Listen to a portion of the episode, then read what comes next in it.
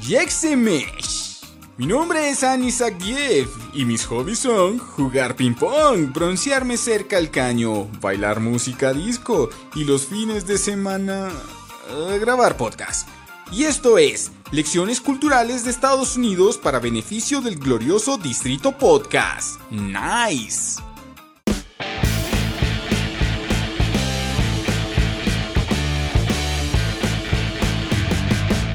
Esto es Alternativos. ¡Hey! Sean todos bienvenidos a este un nuevo episodio de Alternativos. En esta ocasión vengo a hablarles, como ya habrán intuido a partir del título de este episodio, sobre el magnífico Sasha Baron Cohen, pero en especial por la película que realizó hace 14 años, Borat.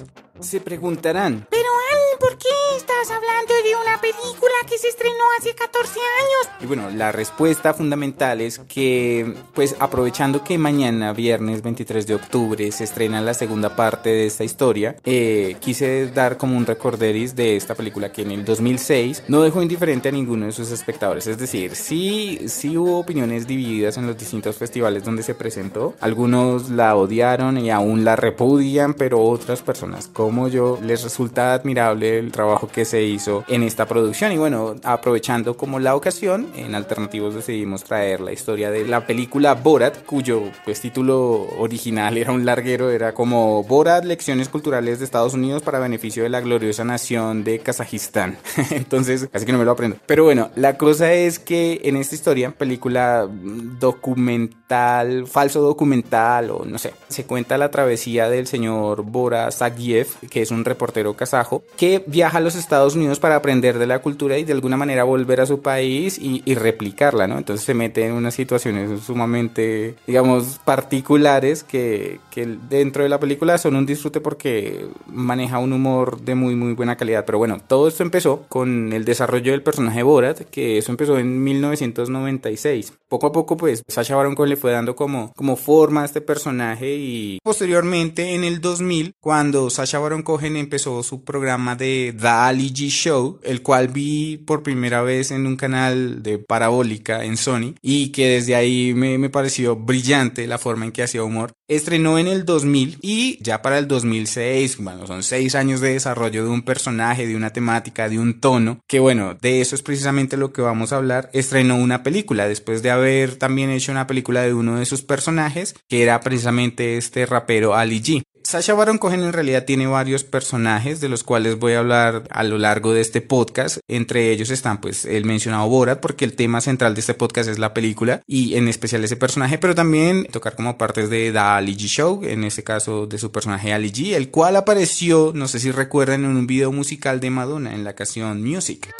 Y también de Bruno, que eh, es como un diseñador de modas que también tiene una película. Entonces, bueno, ese, ese entre otros de sus personajes, que por ejemplo está otro que es el dictador, en su película El dictador, él se llama el general Aladdin. Pero bueno, no tocaré de pronto mucho esa parte que es como el tema de las películas con guion que ha hecho Sacha Baron Cohen, sino en especial de Borat. Pero bueno, ¿por qué Borat es importante? Bueno, Borat se presentó como una película documental que se en Kazajistán, pero en realidad la película fue filmada en Rumanía que contaba la historia de un reportero kazajo que viajaba a Estados Unidos para aprender de la cultura estadounidense, pero entonces con la con el trasfondo de que este era una persona pues de un país en el Medio Oriente y que tiene pues unas tradiciones muy distintas, entonces era era la historia o presentaba la historia de precisamente una persona de esas características en medio de la cultura estadounidense. Al intentar precisamente esto, esto de entender la cultura estadounidense, pues este personaje, Boras Sagdiev, se mete en situaciones bastante curiosas e hilarantes. Entonces, ¿qué hace el hombre? El hombre va a una, a una escuela de conducción, empieza como a, a tener interacciones con, con, los distintos personajes, en este caso, por ejemplo, con, el, con la persona que le está enseñando, demostrando como su, su carácter, no sé, es decir, Bora tiene una personalidad eh, que yo podría definir como no sé, racista en alguna parte, de pronto un tanto misógino, o bueno, no tanto como misógino, sino machista. Bueno, porque hay una, una, una diferencia circunstancial en, entre esos dos términos, y es que el misógino en realidad eh, profesa como un odio a la mujer, mientras que el machista simplemente cree que el hombre está por encima de la mujer, entonces sí hay como una diferencia. Entonces en este caso Borat es más machista que misógino, pero también es, eh, pues como les decía, es racista, es antisemita, es, no sé, homófobo, es xenófobo, pero bueno, digamos que dentro del desarrollo de esta película es la documental y ya les explico por qué es como un documental tal él demuestra el por qué es, ese personaje así, ¿no? Hay que tener en cuenta que, y hay, hay, que hacer la aclaración antes de desarrollar todo este episodio de podcast, es que, digamos, esta película puede que no sea para todo el público. Es decir, si... ¿Sufre usted de lumbago, calambres o dolores similares? Sí, señor. No mentira, si usted es una persona de pronto que no tolera cierto tipo de humor, que de pronto es muy sensible ante ciertos temas, pues de pronto esta película no le vaya a gustar le, le resulte difícil de, de, ver. También si de pronto no, no es capaz de como de soportar un poco de incomodidad o de pena ajena, esta película definitivamente no es lo suyo, porque aquí se van a exponer pues situaciones a veces que eh, en lo personal pienso que se han ido al extremo y que han puesto incluso la vida de este actor, de este artista en peligro. Pero bueno, como les decía, en ese caso de la escena donde, donde está con él, la persona que le está enseñando a conducir, le dice como, oye, allá va una mujer conduciendo. Entonces le dice al, al, instructor, vamos a seguirla. Entonces el man dice, no, no, ¿cómo, cómo se le ocurre que la vamos a seguir? Eh, entonces le dice el hombre, sí, claro, de pronto podemos practicar el acto sexual con ella. Entonces, no, eso aquí no pasa. Aquí las mujeres deciden con quién tener sexo. Entonces el hombre dice como, ¿qué? Y como que dentro de todas estas situaciones que sí resultan ser hilarantes hasta cierto punto, las personas empiezan a responder de maneras eh, muy particulares. Digamos que varias de las escenas o de las más memorables, porque pues yo vi esta película pues, ya hace mucho tiempo. Yo la vi como uno o dos años después de que salió, porque pues sí, definitivamente me la perdí en el cine. Esta película fue un, un boom. ¡Y hace ¡pum! en festivales porque pues fue disruptora, o sea, como que presentó otros conceptos de, de hacer humor. Entonces, bueno, dentro de las escenas memorables de esta película, yo creo que hay varias. Por ejemplo, hay una donde tiene que ir a aprender como sobre etiqueta. Entonces, él aprende una cosa y la trata de aplicarla y lo hace completamente mal. Entonces, crea unas situaciones sumamente incómodas para las personas que hacen parte de esta situación. ¿Qué es interesante dentro de la película? En la medida en que uno va viendo, sí, como todos los eventos, uno empieza a preguntarse, bueno, ¿y esta gente pues son actores o esta gente eh, sí, eh, sí hace parte de todo este, de todo este asunto o simplemente es una persona X que al cual le están jugando una broma que muchas veces es muy pesada? Efectivamente, el formato en que está presentada la, la, película es un formato de falso documental, pero no falso documental en el estilo de, por ejemplo, series como The Office, que es como el referente más grande que yo tengo. The Office es una serie que me encantó desde que la, desde que vi el primer episodio hasta las nueve temporadas que tiene y que, pues sí, que el brillante Steve Carell la sacó del estadio y de ahí salieron varios actores que, que, admiro, sobre todo este señor John Krasinski, el director de A Quiet Place, un lugar silencioso, no sé, una película donde hay unos marcianos. Bueno, en fin, el punto es que ahí fue donde lo conocí. Y esta serie es un falso documental, pero Borat no es una película de ese estilo, sino que es más del estilo falso documental iraní. Y es que, pues si algunos lo saben o algunos no lo saben, el gobierno iraní tiene prohibido prohibido grabar películas que vayan en contra, o sea, que hablen mal del gobierno. Entonces, ¿qué hacían los cineastas iraníes? Lo que hacían era armar una especie de producción que giraba en torno a la filmación de un documental, pero por debajito metían como actores para interpretar ciertos papeles y así pues tratar temas que de pronto fuesen delicados para el gobierno. Entonces se acerca más a eso que a lo que fue de Office o otro ejemplo de pronto es Parks and Recreations, de la cual creo que hablé cuando hablé de Devs, porque pues ahí hay un actor que me encanta. Entonces, lo que tienen en común estas series, digamos lo que tendrían en común Parks and Recreation, The Office con Borat, es que están realizadas por personas sumamente brillantes. Es decir, Sasha Baron Cohen fue un hombre que se formó en Cambridge y varios de los productores de The Office y de Parks and Recreation que fue algo que me enteré hace relativamente poco que me volví a ver Parks and Recreation. Eh, ellos estudiaban en Harvard. Entonces uno decía, wow, esta gente en realidad pues no son, no son, son personas que han estudiado en universidades muy prestigiosas, pero que hacen un humor de una calidad distinta. Es decir, hay un humor de risas enlatadas que también tuve una discusión, bueno, no una discusión, sino como un debate, una conversación con un amigo hablando sobre The Big Bang Theory, donde ese tipo de humor de pronto no era lo mío, sino que mi humor es más como del tipo que es ácido, que tiene como la crítica por debajo, por eso a mí me encantaban los Simpsons, los Simpsons, y hay muchas referencias en lo que hago de, ese programa, porque considero que es un humor un poco más inteligente. Entonces, ¿qué hace Borat? Borat mete o sumerge a las personas en una situación que termina siendo muy incómoda, pero que él interpreta de una manera magistral a mi forma de ver las cosas. Y esto es producto de muchos, muchos años de entrenamiento, lo que les decía. él empezó con este personaje en el 96 y 10 años después fue que hizo la película. Entonces se formó formó un personaje que es capaz de, decirle las cosas a las personas de frente y sin miedo como a una retaliación o a una, a una, no sé, reacción violenta. Aunque sí ha pasado en la película, ocurre un par de veces, tanto en el plano de la ficción, es decir, tanto dentro de la, de la narrativa de la película como por fuera, porque pues ellos se ganaron un montón de problemas. Cuando me refiero a ellos, pues al productor y pues al director y él, y a los personajes, a los actores como tal, que en realidad la película cuenta con cuatro actores reales, que son pues Sasha Baron Cohen, están el director del documental que se llama Samat. Este personaje es interpretado por el actor Ken Davidian y está una comediante que se llama Linel y pues está la, la, actriz de, de Guardianes de la Bahía Pamela Anderson. Ellos son como los únicos cuatro actores que hay dentro de, esta producción, actores reales, porque en el resto son personas comunes y corrientes, aunque uno obviamente en algún momento uno se llega a preguntar qué tanto de eso es, es actuado y qué tanto de eso es, es real como tal. Es decir, con este formato del falso documental, lo que logra Sasha Baron Cohen en su personaje de Borat es hacer que las personas se abran de cierta manera y que pueden darse al menos dos casos. Y es que las personas por, no sé, vergüenza, por ser mm, como no ser groseros con este reportero kazajo, lo que hacen es como darle la razón, pero en otras ocasiones sale como que afloran, afloran esas, esas opiniones que muchas veces la gente se guarda porque las considera muy dentro de sí, considera que no está bien. Pero, por ejemplo, en el caso caso del rodeo, pues se hacen comentarios racistas, homófobos y las personas que lo rodean asienten. Entonces, en este hay, hay una situación muy chistosa porque el hombre canta el, el, himno, bueno, con la música del himno de Estados Unidos, canta el himno, el himno de Kazajistán. Entonces, bueno, a uno le queda claro que Kazajistán es el mejor productor de potasio, o bueno, el productor número uno de potasio de calidad, en calidad.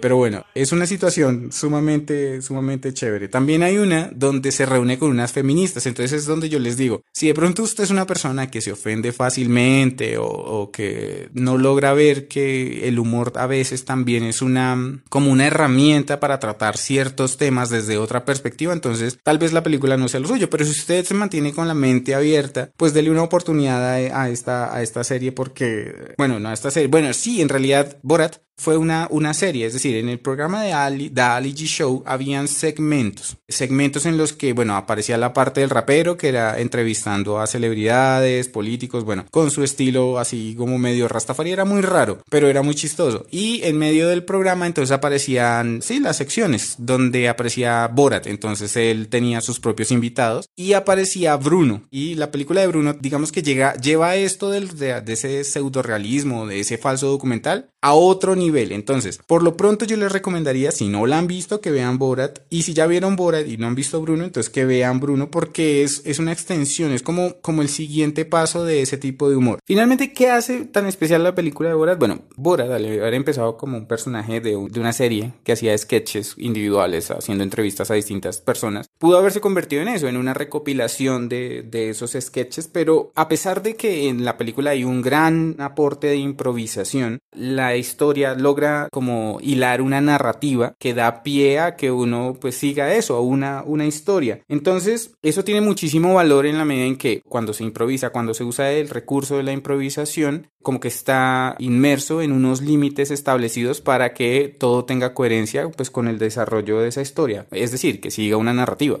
Y ahí es donde creo que voy a empezar a responder la pregunta, bueno, no la pregunta, sino la afirmación que hice con el título de este podcast. ¿Realmente Sasha Baron Cohen es un genio? Yo diría que sí. ¿Por qué? Porque en primera instancia, como ustedes sabrán, el sentido del humor es algo que está íntimamente relacionado a la inteligencia. Es decir, si usted o señor o señorita oyente se considera una persona o le han dicho que es una persona que tiene un buen sentido del humor, pues lo felicito. Quiere decir que usted eh, está exponiendo un, un rasgo que denota inteligencia. Bueno, una inteligencia comunicativa, una inteligencia emocional, pero finalmente es, es esa inteligencia. Es una inteligencia. Soy intelectual. Entonces, eh, yo considero que el sentido del humor definitivamente le puede dar a uno una idea de que esa persona es inteligente. Y en especial el sentido del humor del señor Sacha Baron Cohen demostraría que el man es un genio. ¿Por qué? Porque como les decía, esto no es una serie de sketches. Lo que hace el man es que crea situaciones en las cuales tiene que improvisar sobre la marcha. Entonces, listo, el man fue a una reunión de feministas y empezó la conversación. Obviamente hay algunas cosas que están en el guion, sí, porque no, no, pues no nos digamos mentiras. Los comediantes muchas veces preparan sus programas a partir de ciertos temas, entonces tienen preparado qué pueden decir, el, el chiste fácil, sí. Entonces,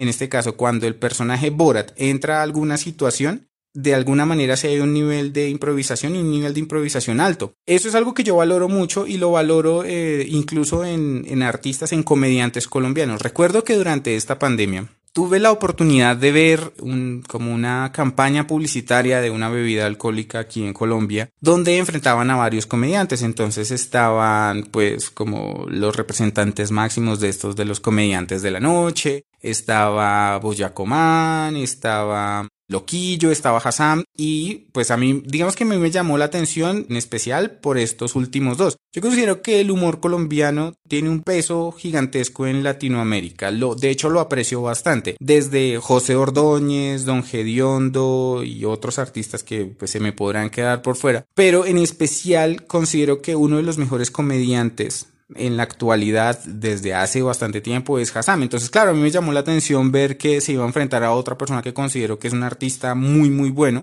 que es Loquillo. Entonces, bueno, ¿por qué los, los traigo a la conversación? Porque en el capítulo, no sé, final o no sé, en la final de ese enfrentamiento, precisamente estaban compitiendo ellos dos, Loquillo contra Hassam. Y les tocaba hacer una rutina a partir de, de como de unas películas aleatorias, entonces tenían como que adaptarlas al contexto colombiano. Entonces, cuando yo empecé a ver eso, yo, bueno, eso no es nada fácil, pero llega, llegan este par de hombres, Hassam y Loquillo, y se crean una rutina como pues ahí en caliente y con unos chistes muy, muy buenos. Entonces yo decía, bueno, esta gente, esta gente tiene un talento increíble. Obviamente yo soy más equipo Hassam, sí, porque soy raza. Y bueno, ¿a qué me refiero con eso? Es decir, lo que yo muchas veces, digamos que su papel más importante es el de un Rastafari y pues el de Hassam es un ñero. Entonces creo que me identifico más como con Hassam, pero no porque sea un ñero, sino porque pues estoy más cerca de, de eso, de alguna manera. Pero en fin, el punto es que admiro muchísimo más a Hassam. O sea, creo que es mejor comediante teniéndole mucho respeto a Loquillo porque lo lo que les digo, lo considero sumamente talentoso. Pero entonces yo vi que esta gente era muy brava para improvisar y lograban sacar chistes muy, muy buenos muy rápido. Entonces, ¿qué pasa? Yo dije,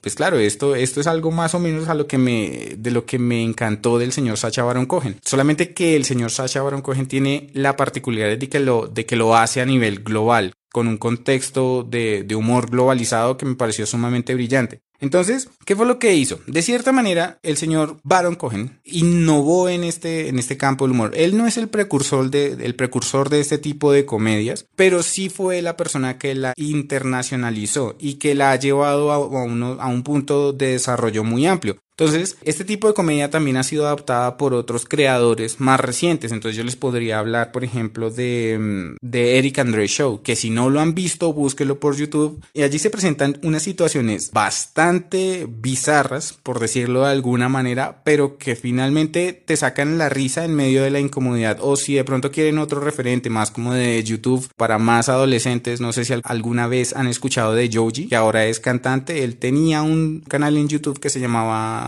Filthy Frank y hacía hace unos chistes muy buenos. Ese, ese señor, eh, él creo que es japonés, es muy, muy talentoso. Entonces, es un humor que se asemeja al que Sasha Baron Cohen desarrolló con, con sus proyectos en Borat y en Bruno. Pero bueno, ¿por qué considero que esto es una característica de un genio? Es muy difícil, y retomando el tema de la improvisación, es muy difícil que una persona, listo, entreviste a otra porque eso hace, el, no solamente tiene que meterse en el personaje como actor, sino que tiene que meterse en el personaje como un reportero. Y en medio de la entrevista, aprovechar los temas que van surgiendo y sacar chistes. Pero estos no son chistes fáciles ni nada, sino que son chistes sumamente inteligentes y con una carga de sátira, de humor negro, de crítica muy pesada. Y rosa con lo denso, pero es brillante. Entonces yo sí considero que no cualquiera puede hacer eso. Pero bueno, no todo obviamente es bueno dentro de la película. La película fue grabada como un documental, entonces a mucha gente se le engañó diciendo que iban a ser parte de un documental, que esas entrevistas pues iban a ser parte de eso. Y pues claro, la gente se rebotó. Los primeros que se rebotaron fueron los del pueblo en Rumania, donde en la primera como secuencia de la película dice, ese es mi vecino, eh, él es como soldador y abortista. Entonces claro, cuando la gente fue a Rumanía a preguntar, bueno, y o sea, ¿qué tal les pareció esto de Borat? La gente pues odia eso, eh, que hayan dicho eso, ¿no? Yo no soy ningún asesino, ni ningún criminal, ni nada de eso. Entonces, bueno, por ahí se ganaron una demanda como de 36 millones de, dólares, aunque bueno, el recaudo fue increíble para una película que si usted ve, usted dice, no, pero esto, esto tiene que ser un chiste. Y sí, definitivamente es un chiste, un chiste muy bueno, porque recogió 260 millones de dólares en la taquilla de ese tiempo, eso fue hace 14 años, y pues para una película con un presupuesto tan bajo, pues no sé, me parece una ganancia muy buena. Great success. La cosa es que tras ese odio vinieron las denuncias. El instructor este de conducción les los denunció. El del rodeo también los denunció. Lo demandaron desde varias partes, cosa que aprovechó precisamente para decir en, en sus discursos. Oigan, otra cosa que les recomiendo, vean los discursos de, pues, de premios de este hombre el man se manda unos discursos, pero no solamente en los, en los, eh, cuando recibe premios. En el dictador, en la película, al final hace una crítica sumamente puntual a lo que es el terrorismo en el mundo, de cómo se ve el terrorismo en el mundo y le hace, le, le manda una pullita sumamente afilada a Estados Unidos. Es disfrutable. Esa película tiene sus momentos buenos, mm, unos no tanto, pero ese discurso del final me pareció que dio en el clavo. La cosa es que el gobierno de Kazajistán también dijo, no, es que están dando una mala impresión, pero no sé si han escuchado esa frase de que no hay cosa como la mala publicidad y efectivamente, después como que el man salió con un comunicado de prensa a decir que todo eso era una como un montaje de sus enemigos Uzbekistán, porque el man odia a, sus vecinos, el, país vecino Uzbekistán. Eh, entonces, bueno, eh, finalmente eso terminó atrayendo a varios turistas a Kazajistán para, pues, como para conocer más de la cultura. Entonces, ahí, ahí como que compensó un poco. Si de pronto usted, señor o señorita oyente, está interesado o interesada en conocer un poco más del trabajo de este hombre, puede verlo pues en sus películas originales como son pues la de Ali la de Borat, la de Bruno, la de la de El Dictador, donde encarna al general Aladín. También hay una que es como un espía y tiene un hermano. Bueno, esa no, digamos que tiene, sí, tiene un par de escenas que, que son chéveres, pero, pero pues no, digamos, no me atrevería a recomendarla. Pero eh, también ha trabajado pues en, otros campos del cine. Trabajó en una de las películas de Tim Burton. Ha estado en Sweeney Todd con Johnny Depp y bueno, con el combo que siempre manejaba el señor mm, Tim Burton con Alan Rickman y con Elena Bonham Carter, bueno, su esposa. Y también en Alicia a través del espejo, que él es el relojero, donde más lo vi. Hay una película que me quiero ver que se estrenó, no sé, sí, se estrenó en estos días o está próxima a estrenarse, no sé, qué se llama El juicio de los siete de Chicago. A mí me gusta cuando un, un actor de comedia se, se mete en papeles, en papeles mm, dramáticos. Y creo que esta es una buena oportunidad para ver qué tanto, aunque él, también actuó en Los Miserables, mm, entonces puede que ah, eh, no sea su primer trabajo dramático, pero sí quiero verlo en esa película. Y lo digo porque disfruté mucho lo que hizo Jim Carrey, por ejemplo, en el número 23 o en Eterno Resplandor de una mente sin recuerdos, en qué otra película, ah, en The Truman Show. Entonces, a veces ese, actor que uno encasilla en comedia hace muy buenos trabajos eh, en drama. Y no me voy a meter, digamos, por el caso de Adam Sandler porque mm, yo no considero que él sea mal actor, pero mm, no sé, como que hace películas muy fáciles. Pero bueno, volviendo al punto, Ya mañana se estrena la segunda parte de Borat. Creo que va a ser difícil que mmm, llegue al nivel. Digamos que mis expectativas no son altas, sobre todo porque ahora mucha más gente conoce el personaje de Borat. Entonces va a ser más difícil que logre ganarse como la confianza, sobre todo porque la gente trataba al personaje a Borat con condescendencia porque venía de una, pues sí, de, de una cultura que desconocían. Entonces muchas veces bajaban como los taches y se lograban abrir mucho más, dejando ver pues estas características de racismo, de homofobia, de machismo. Entonces, digamos que creo que eso va a ser más difícil en este caso. Pero pues vamos a ver qué logra hacer este genio de la comedia. Así que bueno, pues esa es la recomendación que les quiero dejar hoy en este episodio de Alternativos, que espero que hayan disfrutado que lo dejen saber ahí en la caja de comentarios que tenemos YouTube. También estamos en Facebook, en Instagram como productora de Distrito Podcast o bueno, Alternativos Podcast. También si llegamos a una buena cantidad de likes o comentarios, es posible que eh, subamos algún contenido haciendo el bailecito, ese bailecito de Borat que me encanta, que es muy chistoso. Y pues bueno, que no se pierdan el trabajo de este, de este genio de la comedia, voz del rey Julien decimotercero, Gordash, para que sigan conociendo el, el gran talento que tiene este hombre, los trabajos que ha hecho, la forma en que ha logrado innovar en el mundo de la comedia, que también sigan viendo alternativos para que que les sigamos recomendando buenas historias, que en realidad es una perspectiva muy personal esto de Borat, pero desde lo que es Annie se las recomiendo. Así que bueno, esto fue todo por el día de hoy. Yo soy Annie, esto fue Alternativos. Chao, chao.